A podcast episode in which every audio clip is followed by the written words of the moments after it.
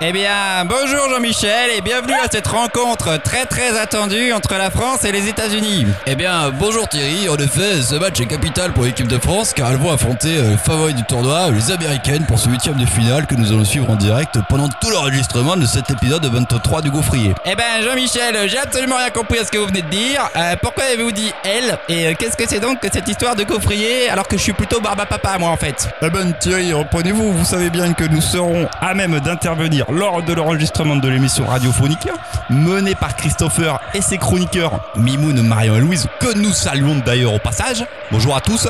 Salut. Et salut Et salut Ils sont dubitatifs.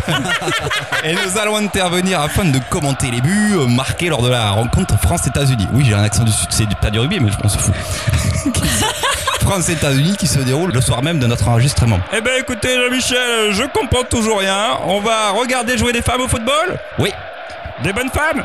Des bonnes joueuses, oui, euh, Thierry. Mais quel rapport entre les gonzesses sur la pelouse et euh, l'émission de l'ERTF des 4 débiles? Eh ben Thierry, euh, ils vont entre autres parler d'une bande dessinée sur le foot féminin, alors euh, ceci explique cela. Oh bah c'est cocasse quand même Alors bon, bah c'est parti alors je vais devoir mettre mes lunettes moi parce qu'il y a rien qui ressemble plus à une fille qui fait du foot qu'une autre fille qui fait du foot. Il y a la queue de cheval qui va s'agiter, hein, moi je vous le dis. Euh... Oui Thierry. Bon, d'abord euh, générique.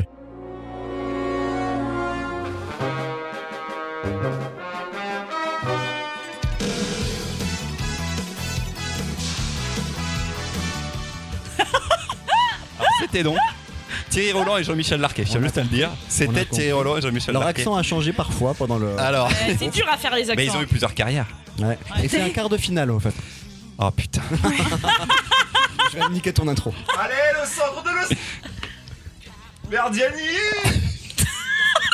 Notre commentateur sportif. Alors nous reprenons le direct, je m'excuse. Alors déjà je vais pas tenir euh, la limitation de Thierry Roland et Jean-Michel Larquet tout l'épisode, même si j'en ai très envie. Et nous avons donc un vrai commentateur en direct.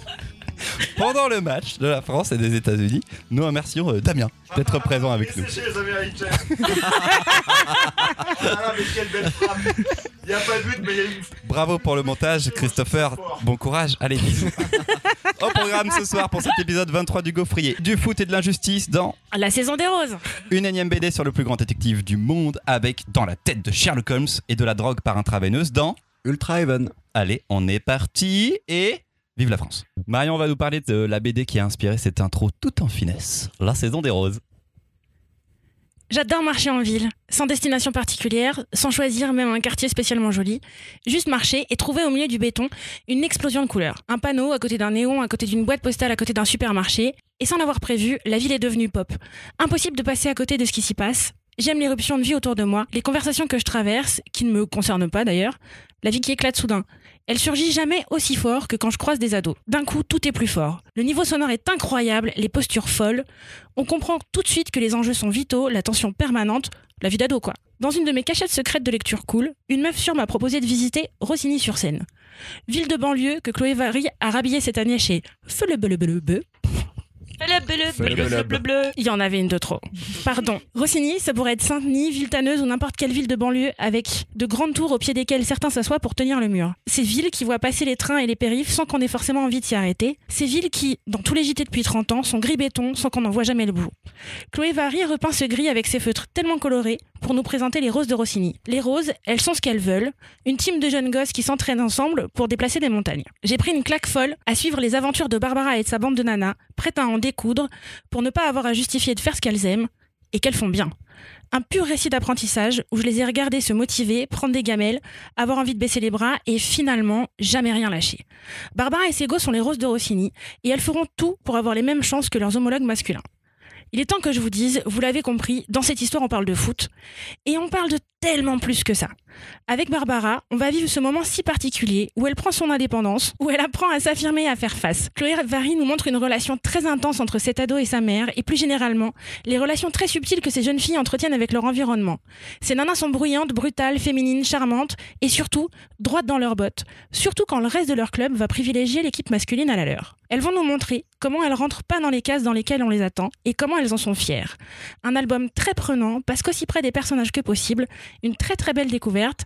Les roses de Rossini sont d'ores et déjà rentrées dans mon panthéon des meufs cool. À mon tour de tenter de bien prononcer tout ça. Euh, donc de Chloé Vary, tu dis?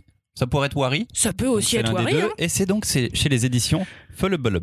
Bien. Yes Merci Christopher Qu'est-ce qui se passe? Il y a C'est une bon ou pas? intervention. Il y a je une intervention. Ah. Touche. Pour l'intervention, mais on s'est pris un deuxième but. Ah non Écoute, Marion, je crois que cette chronique n'était pas d'assez bonne qualité pour Mais- faire gagner la France. 5 minutes pour changer le cours de l'histoire, soyez forts.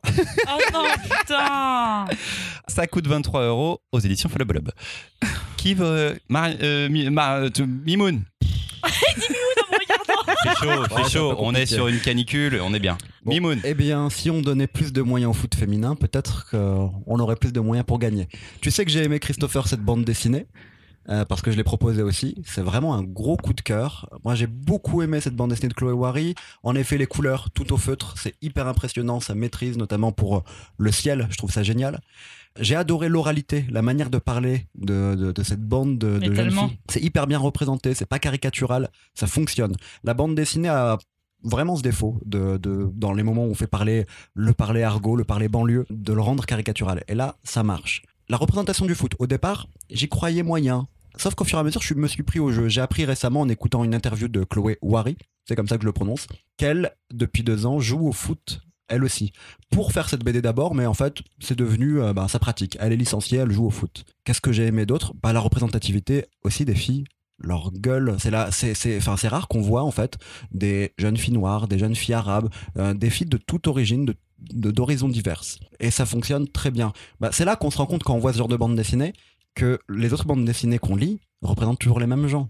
Si on en avait déjà parlé dans un précédent gaufrier, mais là je l'ai ressenti à nouveau. Et puis, euh, bah, un dernier petit truc, on regarde le match de foot. Je sais pas si vous vous rappelez, mais il y a quelques semaines, au moment où les euh, joueuses de l'équipe de France se préparaient pour le mondial, au moment où, en même temps, euh, l'équipe de France masculine préparait un match amical contre la Bolivie, bah, on a viré les filles de Clairefontaine pour laisser de la place aux mecs. C'est pile la thématique. Ah, un dernier truc, depuis 1970 aux États-Unis, il y a une loi qui fait que quand un club d'un enfin sportif masculin ou euh, dans, un, dans, un, dans une université ou un lycée reçoit de l'argent, le club féminin recevra la même chose. Bah, c'est ce qui fait aussi que là, les Américaines sont très très bonnes au football. Voilà. Mimoun, il- c'est l'argent qui fait gagner le foot.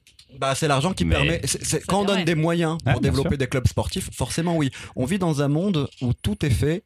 Euh, on pourrait parler d'urbanisme, on pourrait parler plein de choses pour les mecs, du point de vue des mecs. Plus difficilement pour les femmes.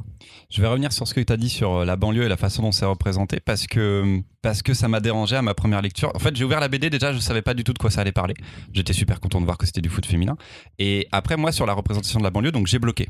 Euh, j'ai grandi en banlieue aussi, j'ai été au collège dans un collège de banlieue et ça m'a. Enfin, en tout cas, ça marchait pas avec moi. Et je me suis rendu compte que cette BD, donc je l'ai finie une première fois et je l'ai trouvé cool et je l'ai relu pour le podcast. Et je me suis rendu compte que j'étais un gros con parce que y a eu, j'ai eu besoin d'un- d'une adaptation et de quelque chose pour me rendre compte que d'abord, même si c'était pas euh, écrit comme je le voulais, on, s'en fout parce que ça reste une fiction et que les personnes sont capables de faire ce qu'elles veulent dans un récit et que ce n'est pas un documentaire. Mais euh, je trouve qu'en effet, sur l'écriture, il y, y avait quelque chose de super, euh, de super. Enfin, dans l'oral, c'était vachement cool, c'était vachement bien fait. Mais et je sais pas pourquoi j'ai bloqué, j'ai bloqué et, et je suis très content d'en être revenu parce que, parce que j'ai eu ce petit blocage de mec blanc, je pense. Non, parce qu'on est des vieux Maïmoun, cons. tu te tais, tu me Parce qu'on est des vieux cons, en fait. C'est vrai Mais toi, ça t'a pas bloqué, moi, ça m'a bloqué. C'est moi le vieux con, c'est pas toi Parce que j'écoute un peu Niska, donc. Euh, et Ayana Kamura. Oh, dja, dja. Je crois Oui. que qui écoute Niska. Alors, Complètement. J'ai adoré la BD, bah, comme tous. Enfin, je pense qu'elle fait euh, l'unanimité. Ce qui est très très cool, c'est que maintenant je me dis que j'ai une BD de fond dans la librairie pour parler euh, effectivement d'apprentissage de foot féminin, de foot, et ça c'est très très cool. Moi j'étais très contente, vous parlez de l'oralité de la BD, mais moi j'étais très contente pour une fois de voir euh, les ados, quand même beaucoup d'ados de maintenant qui parlent comme ça que tu ne vois absolument jamais dans la BD. Si, alors une des rares BD où à des moments peut-être tu le vois, c'est Cahiers d'Esther où il y a plein de, où il y a effectivement euh, ce parler là. Et c'est vrai qu'à la fin de cette BD, tu te dis, c'est dingue comme euh, quand on représente des ados dans des BD, c'est pas du tout, mais du tout ce qui se passe. Et ça, c'était très très cool. Gros bonus aussi euh, sur le dessin, les couleurs, c'est hyper pop, ça bouge dans tous les sens. Par contre, tu refermes l'album et t'as le seum, quoi. T'as le seum parce qu'elles euh, parce qu'elles se font avoir, spoil. Mais bon, on le dit, on le dit quand même un peu. Mais non, non, c'était une chouette découverte et, euh, et je pense que c'est une BD qui restera et, et, et bravo, tant mieux, quoi. Je suis pas d'accord avec toi. Tu fermes pas, t'as pas le seum. hein. Non, mais parce que ce qui est cool, ce qui est cool dans cet album, c'est que c'est on a parlé de l'oralité, on a parlé de la représentation des gens. C'est aussi très proche de la vie. Mm. Et moi, j'avais pas le seum parce que la il va y avoir à un moment un enjeu absolument fou et la représentation d'un match. Mais tellement cool Et Ah la bah représentation de ce oui. match central, pour lequel elle déchire tout. Si tu veux, tu les as vus galérer, tu les as vus avancer. Là, tu les vois faire exactement ce pourquoi elles sont venues. Ok, ça va pas réussir sur la- le fond à long terme comme elles voulaient. En attendant, rien que ce match-là où elles ont été plus fortes, elles ont réussi à se montrer. Après, ok, l'auteur choisit de nous rappeler que elle a fait un truc réaliste, ancré dans un réel qu'on connaît, qu'on partage. C'est chaud, mais on avance. Mais c'est chaud. Ce match était, la représentation de ce match graphiquement est folle. Elle est folle. Le découpage est dingo. Le mouvement est bien, les mouvements, enfin les, les jogging, les vêtements, alors que ça court et qui donc les, les, les vêtements vont pas forcément dans le même sens que voilà, parce que ça va vite. Euh, en effet, c'est c'est assez original sur le traitement graphique, je trouve, même du sport en général. C'est Ouais. quelque chose qu'on a peu vu. La déformation des, des corps, la déformation des visages. La Là, transpiration. le, là, les- le moment, il est là pour être intense, il n'est pas là pour être beau. Et c'est le fait d'être intense qui sublime l'image, qui rend extrêmement bien en couleur. Et c'est pour ça que moi j'ai accroché, parce que à la base, le foot, c'est pas forcément un sport sur lequel moi je vais être sensible. En revanche, des histoires de bandes de meufs qui font des trucs ensemble, j'avoue que ça, je suis curieuse et j'y vais. Et ma grande surprise là-dedans, c'est pas euh, la représentation de leurs relations les uns avec les autres, les unes avec les autres et avec leur extérieur. Je comptais sur Chloé Vary pour faire un truc euh, qui est de la tronche. Mais j'ai été hyper agréablement surprise de ce qu'elle a fait du sport. Parce qu'il est vraiment très très beau là-dedans. Il y a, il y a tout, pardon Mimoun, je te coupe. Non. Enfin, moi, j'ai beaucoup aimé aussi toute cette relation qu'elle a avec sa mère que j'ai trouvé euh, Mhm. très juste et, et- et très bien faite. Enfin, tout, tout est quand même assez abouti, moi, je trouve, dans la BD. Parce que la personnage principale est super investie dans, dans, dans le foot et au moment où ça marche plus, elle, elle, se, elle passe en, en déprime, quoi, un petit peu. C'est vraiment tout Oui, ce qu'elle ah, essaye ouais, de ouais. construire qui s'effondre. Et, et c'est déjà galère en général. Si là, en plus, elle a plus le foot, c'est très compliqué pour elle. C'est un beau moment, ouais. Puis sa, sa colère adolescente, elle est, elle est fantastique quand elle dit à sa mère Comment ça, tu te bats pas? Mais c'est. Enfin, voilà. Puis il y a- il y a Je pense qu'on s'y retrouve beaucoup. Il y a le rapport à la mère, le rapport au père qui n'est pas présent, dont elle sait peu de choses. Enfin, il y a, Et donc, il y a l'entraîneur. il y a l'entraîneur aussi qui est un père de substitution.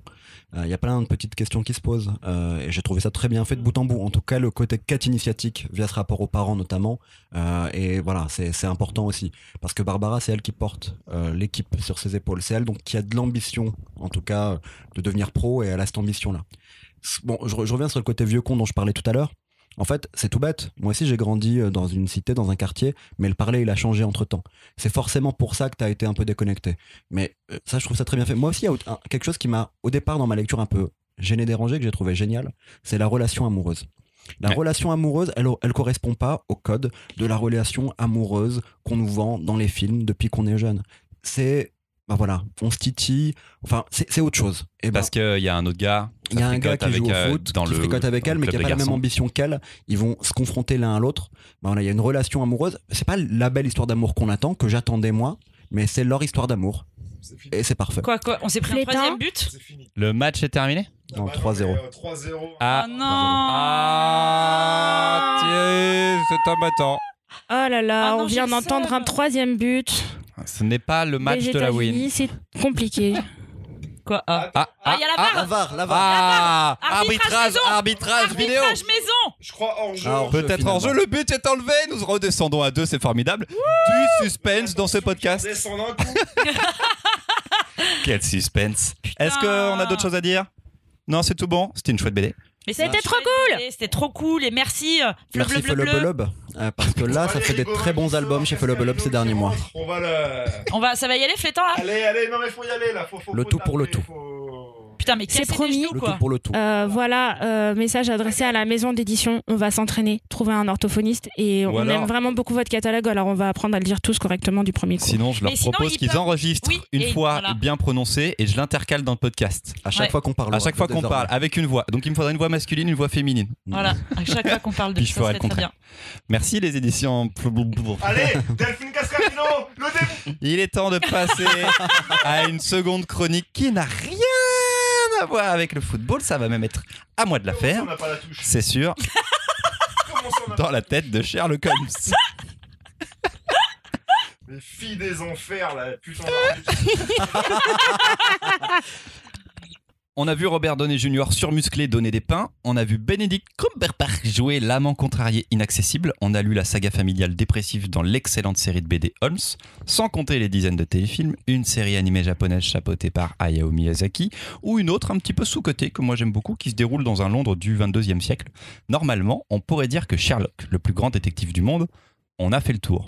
Et pourtant, voilà qu'arrive dans la tête de Sherlock Holmes sur les étals et en le reposant, j'ai dit Eh ben voilà Quand Ça c'est malin Ça c'est smart de pouvoir jouer comme ça avec le lecteur pour qu'il se prenne la tête comme Sherlock et soit matériellement amusé par la façon de ramasser les indices. Parce qu'on a affaire à un livre-objet. Déjà, la couverture a un trou en forme de tête de Sherlock Holmes, et quand on ouvre, on est avec lui dans sa bibliothèque cerveau, il range euh, toutes ces petites infos de génie. Et plusieurs fois dans l'album, on va jouer avec la BD. On va regarder à travers une page pour deviner qui se cache derrière ce témoignage, plier deux pages afin de rassembler les deux parties d'un portrait robot devenant de plus en plus précis. Ça peut paraître un peu gadget, sauf que c'est lié à Sherlock Holmes et que ça prend tout son sens pour nous faire deviner où on va. Alors il y a une différence par rapport au roman. Dans les vrais livres, on est le spectateur du génie de Holmes. Doyle, Arthur Conan Doyle, utilise Watson comme un gentil bonnet, comme point de vue du lecteur. Ainsi, quand Holmes révèle tout à la fin, on est subjugué par l'esprit de déduction et on passe pour un débile. Le principe de cette BD, de cet album, c'est justement de rentrer dans la tête de Sherlock Holmes.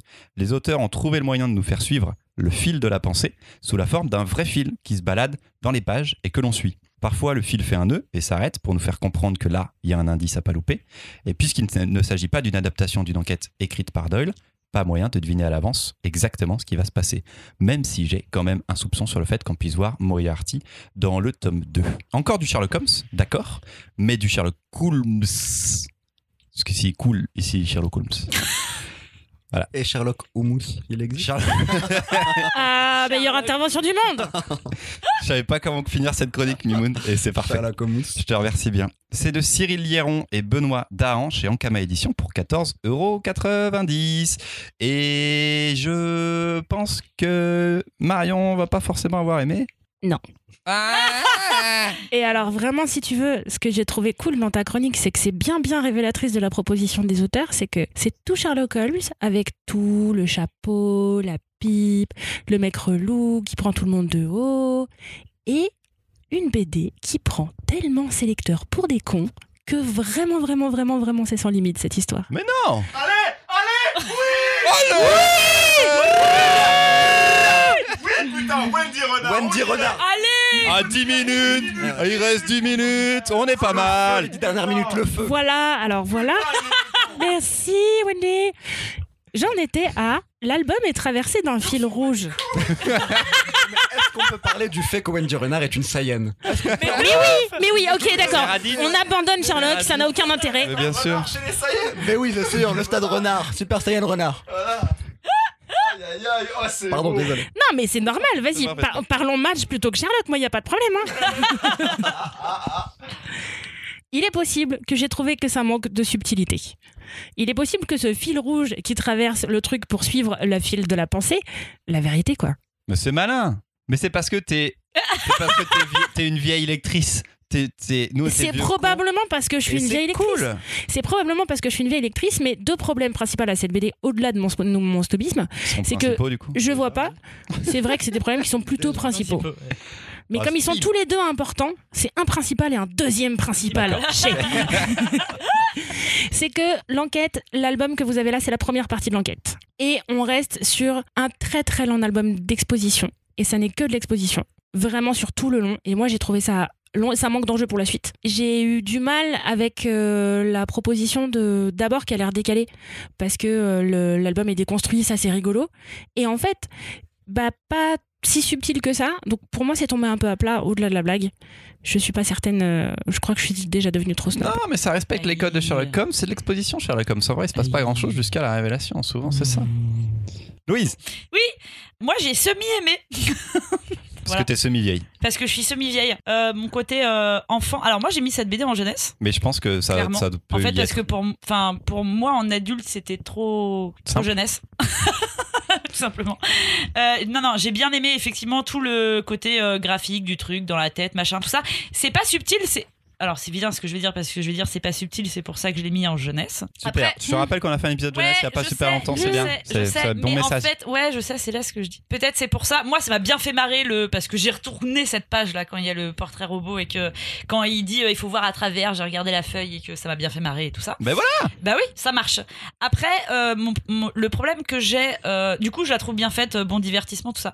Moi, le problème que j'ai, et ça, je sais pas si c'est mon problème perso ou pas, c'est que j'avais trop la série Sherlock Holmes dans la tête avec Benedict Cumberbatch, et j'avais l'impression que tout était trop. Alors, c'est peut-être moi hein, qui surinterprète complètement, mais que tout était trop, euh, trop lié à ça. Enfin, vraiment, le côté à chaque fois, je vois les indices, les machins, je vais chercher dans enfin, la bibliothèque. Ah, Du coup, j'avais les images de la série tout le temps, et je me suis dit, oui, bon, bah du coup, c'est pas très original. Après, ils inventent rien, euh, tout est repris.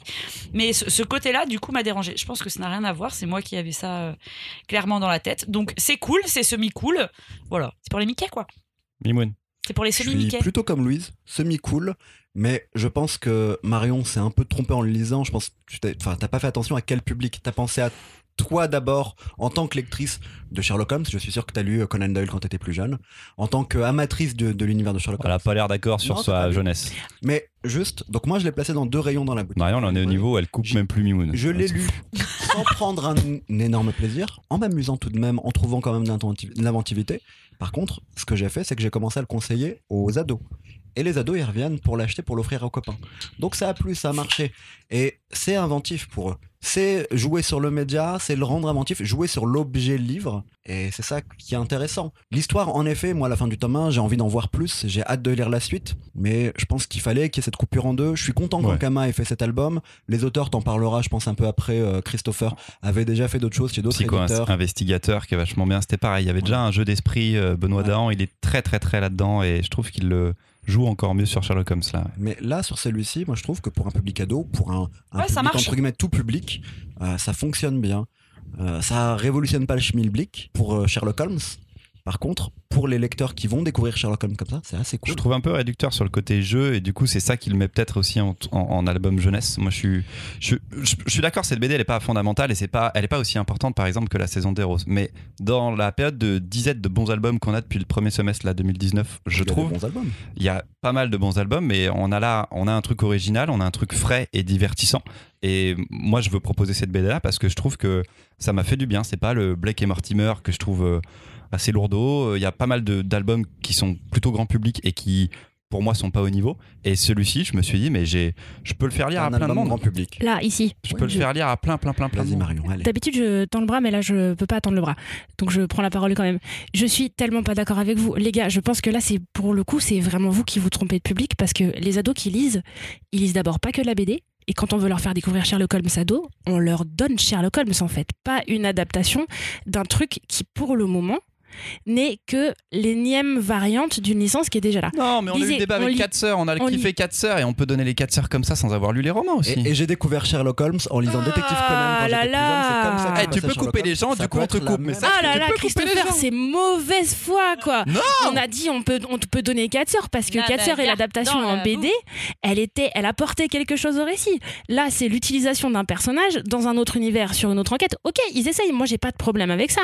Mais venez pas me dire que je me suis trompée de public parce que pour leur faire découvrir le perso, on va pas leur donner Conan Doyle. Arrêtez de déconner. preuve d'un brin de mauvaise foi, j'aime beaucoup. Ah J'aime beaucoup, ça me plaît. Alors, moi, plus jeune, à 9 ans, je lisais Détective Conan et j'ai découvert euh, Sherlock Holmes. Ça m'a fait passer à Sherlock Holmes. Si aujourd'hui, des gamins de 10, 11 ans qui n'ont pas lu Conan Doyle lisent ce Sherlock Holmes et ça leur donne envie de lire Sherlock Holmes, bravo, c'est gagné. Boum Ah, s'arrête là-dessus. Ah, Allez, c'est beau de décider de s'arrêter sur Ouais, je m'arrête là-dessus.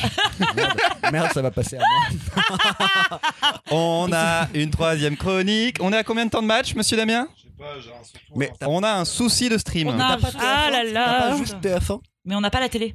Je pense qu'on s'est fait péter et ça m'agace. Troisième et dernière chronique, c'est à Mimoun de faire du manga. Je Ouais. vous rappelle les faits.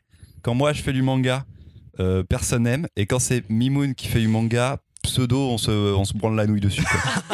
Pas Donc, sûr que ce euh, soit le cas cette fois-ci. je lui souhaite bonne chance avec Ultra Heaven. C'est une proposition. C'est une proposition. Ok, bien comme je vous le disais, se droguer c'est mal. Il ne faut pas vous droguer. Euh, si vous vous droguez, c'est mal. Parce que la drogue c'est mauvais, voyez. C'est mal de consommer de la drogue, alors ne vous droguez pas. Aucune drogue, voyez, parce que c'est mal. La drogue c'est mauvais, voyez. La drogue, c'est mal. La drogue, c'est illégal. On vous l'a dit et on vous l'a répété des centaines de fois dans votre vie, ce qui n'empêche pas une partie de la population française de goûter régulièrement aux drogues dites douces, voire aux drogues dites dures. Bref. Trêve de considération sociétale. Ça y est, t'as la ref. Quittons notre monde pour aller vers celui d'Ultra Heaven. Tu vas t'arrêter, oui C'est limite à OK. là. Mon dieu, putain. Il a 17 pages de notes. Et elle m'arrête au bout du deuxième paragraphe. on est très très tôt. On est très très tôt. dans le texte. Imaginez un futur où la consommation des drogues s'est envolée, où les morts par overdose sont tellement fréquentes que l'État japonais a fait un choix pour lutter contre les drogues. Elles ont été légalisées. Je vous explique cette logique qui peut paraître un peu tordue de prime abord. Les drogues sont désormais vendues dans des bars, servis par des médecins, qui sont responsables en cas d'overdose et qui font donc tout pour qu'il n'y en ait pas. De plus, dans la rue, une police de l'hygiène contrôle régulièrement les gens pour savoir quelle drogue ils prennent et sanctionne en cas de mauvais mélange. Cab, le protagoniste, est un junkie de la pire espèce, de ceux qui passent de bar en bar pour mélanger les drogues et frôler la mort, vivre une expérience de mort imminente, le trip ultime. Dès les premiers chapitres, certains personnages remarqueront l'aura particulière que dégage Cab. C'est le cas d'un étrange et vieux monsieur portant un béret à la visière étoilée, qui rencontrera Cab et lui donnera un buvard pas comme les autres, une nouvelle substance aux effets plus puissants que toutes les autres, l'Ultra Heaven. Et là, tout bascule. L'illusion est plus réaliste que jamais. Le trip dure, dure, dure, s'étire sur les trois tomes et ne semble plus s'arrêter. À force de flashbacks et d'hallucinations, le passé, le présent et le futur se confondent. La réalité et la fiction aussi, au point que l'on ne sait plus ce qui a lieu, ce qui va avoir lieu, ou ce qui n'est que du fantasme. Avant de continuer cette chronique, je tiens à dissiper tout malentendu. Je ne consomme aucune drogue. Enfin, aucune drogue, à part peut-être le café, glacé en ce moment, le chocolat et le sucre. Et je ne fais pas non plus la promotion de la drogue, mais je vous propose avec Ultra Heaven un trip graphique et narratif de haut vol mettant en scène par le découpage et le dessin les effets des drogues hallucinogènes. Ici, le gaufrier explose constamment en un foisonnement de bulles et de dessins totalement fous qui raviront vos yeux. Je ne vous conseille pas non plus une histoire complète, car les trois tomes disponibles ont mis des années à sortir et je ne sais pas quand le suivant paraîtra. Mais je vous propose une expérience de lecture unique, une expérience graphique et narrative, donc que vous n'oublierez pas de sitôt. En bref, un very good trip. Oh, putain. Ah, il pas je fini, savais pas en comment fait. finir. Ya là là. C'est de Keiichi Koike, c'est donc Ah chez là. Glénat, 10,75€ par tome, il y en a trois. Le troisième, il est sorti il y a 9 ans. Non, au Japon, il y a 9 ans. Oui, On s'est pris voilà. Ok, t'as raison. Au Donc- Japon, il y a 9 ans. On est où là sur le match euh Alors on en est à encore 3 minutes 30 d'arrêt de jeu. On est sur les arrêts de jeu. D'arrêt de jeu, il nous reste 3 minutes 30. ouais. Et ça sent mauvais ou pas? Ah, là, Ah, il y a peut-être moyen, là. ça serait beau. Derrière, ça, ça, ça, Ça serait beau. Psy- retrait, Wendy Runner, Gretchen Bug, bim, euh, tout ça glia, puis ça avance pas. Puis on s'emmerde, allez-y. Ok, C'est ça que ça a fait, hein, on est sorti sinon. Merci Mimoun pour la chronique. Je vais donner la parole à Louise en première. Parce que Louise, elle aime la drogue. Bah, elle vrai. aime le sucre, le chocolat et le café. C'est vrai, exactement. Euh, alors c'est très bien cette précision, Mimoun, que, que moi, moi je pensais que c'était fini. Et du coup, euh, j'ai à la fin du troisième Ouais, tome, alors j'étais des fois, vraiment. les éditeurs ils mettent un, un macaron genre dernier tome, mais ils vont pas mettre sur le troisième d'une série, série pas finie, tu vois. Ouais, non C'est mais. vrai que c'est compliqué. Non mais je me suis dit c'est trois tomes et c'est trois tomes. Et à la fin du tome 3 ça m'avait tellement saoulé que je me suis dit mais c'est quoi cette fin de merde? J'ai rien compris. Donc euh, donc pour reprendre depuis le début euh, le premier tome j'ai bien aimé. Le deuxième tome je commençais à moyennement aimer. Et le troisième tome j'en pouvais plus. Mais j'ai- j'étais au bout de ma vie. J'ai beaucoup aimé euh, Allez, effectivement là Allez, une turame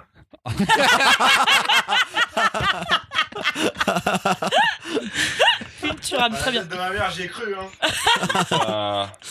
Pour que vous compreniez quand même, auditeur, Moi, je rêve, je rêve c'est que- de revivre ça une fois. Damien est là pour nous donner l'ambiance du match parce qu'on n'a pas l'image. exactement Ah oui, Putain, mais. Et on, l'a, on se croirait on au stade. par procuration. Graphiquement parlant, j'ai trouvé ça vraiment très cool parce que bah parce que c'est fou cette manière de présenter les choses.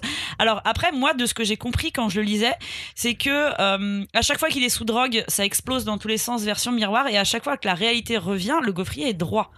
À peu il- près. ah, À peu non, près, quasiment tout le temps. Sauf Ouais, que oui. sauf Vraiment que- quasiment tout le temps. que À peu près tout le temps. Deux, Ouais. trois fois, il se trompe. Deux, Ouais. trois fois, il croit Mm. qu'il est dans la Ouais, réalité, voilà. c'est pas le cas. Ouais, mais c'est du, du coup, moi je trouvais que tu t'y retrouvais, euh, tu t'y retrouvais comme ça. Après, euh, vraiment le premier tome, j'étais complètement dedans, j'avais vraiment envie de voir où ça amenait.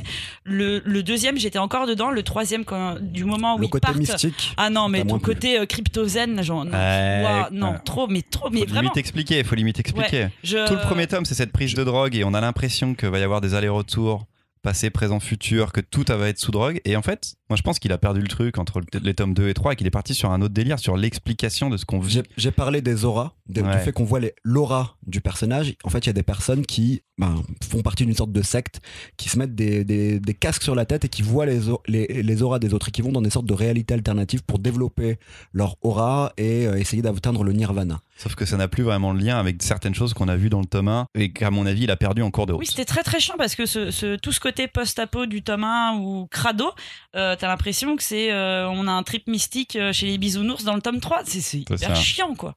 Moi, Vra- vraiment, le tome j'a- 3 est nul. j'avoue que moi, j'ai pas, j'ai toujours de l'espoir. J'attends une suite.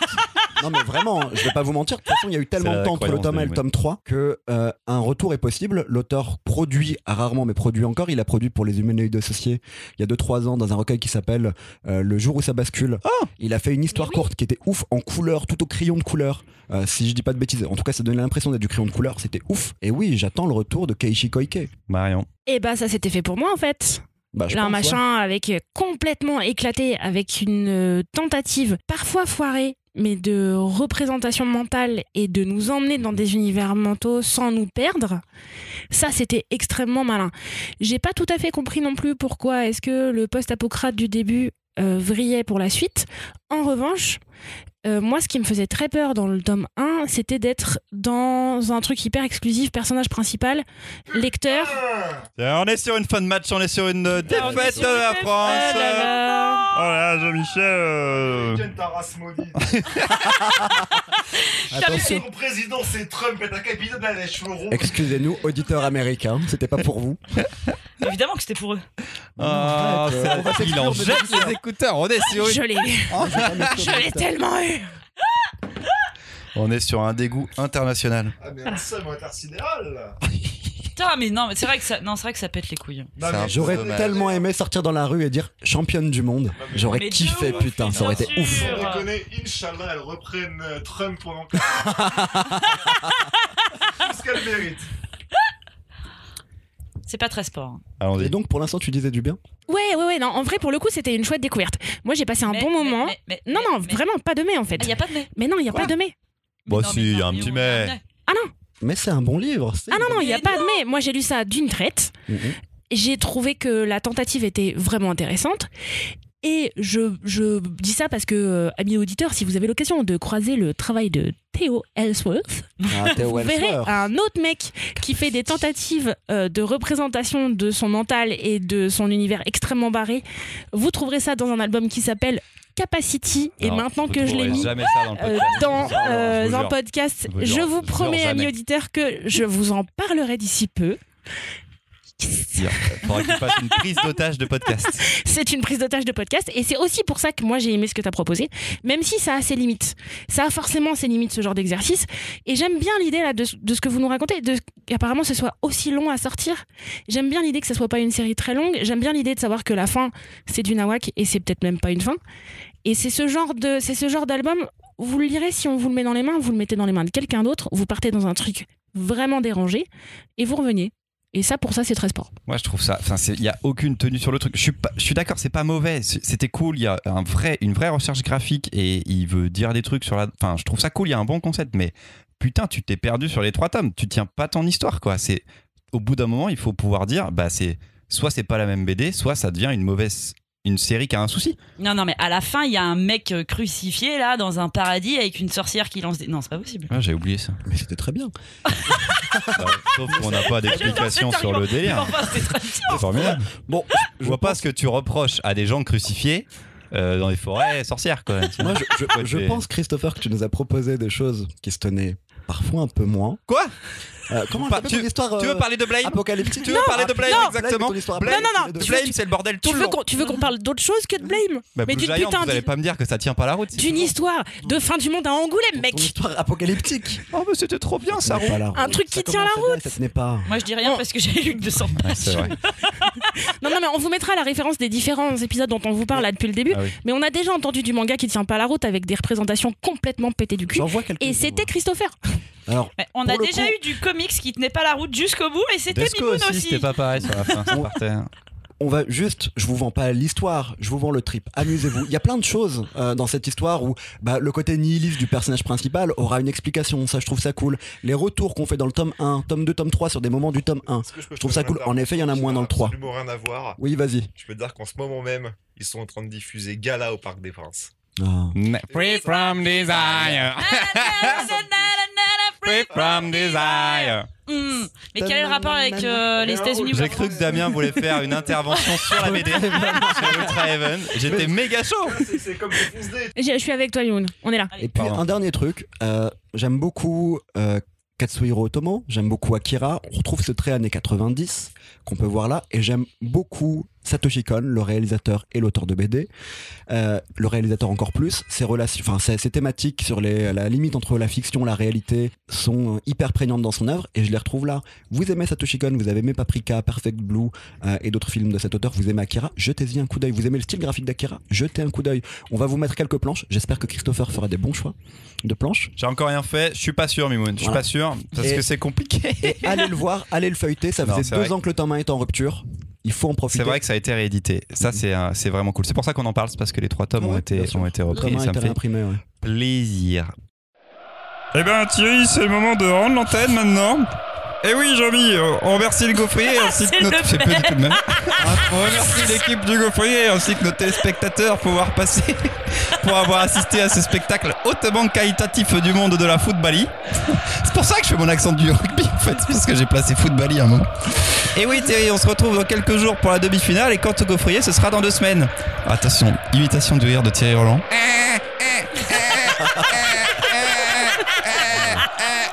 À dans deux semaines.